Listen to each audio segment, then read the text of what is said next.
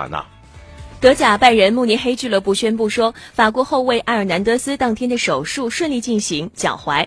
呃，在二十二号拜仁客场三比二击败了奥希腊奥林匹亚科斯队的欧冠小组赛当中，现年二十三岁的埃尔南德斯不幸右脚踝关节内侧韧带部分撕裂。拜仁俱乐部没有说明埃尔南德斯将会缺席多久，但是根据媒体的估计，埃尔南德斯极有可能将会缺席上赛呃上半赛季剩余的所有比赛。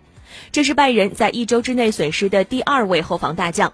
在上周六的德甲比赛当中，主力中后卫聚勒左膝前十字韧带撕裂。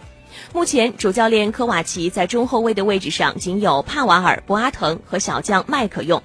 另外呢，后腰马丁内斯在急需之时也可以客串这个角色。拜仁目前积十五分，在积分榜上位列第三。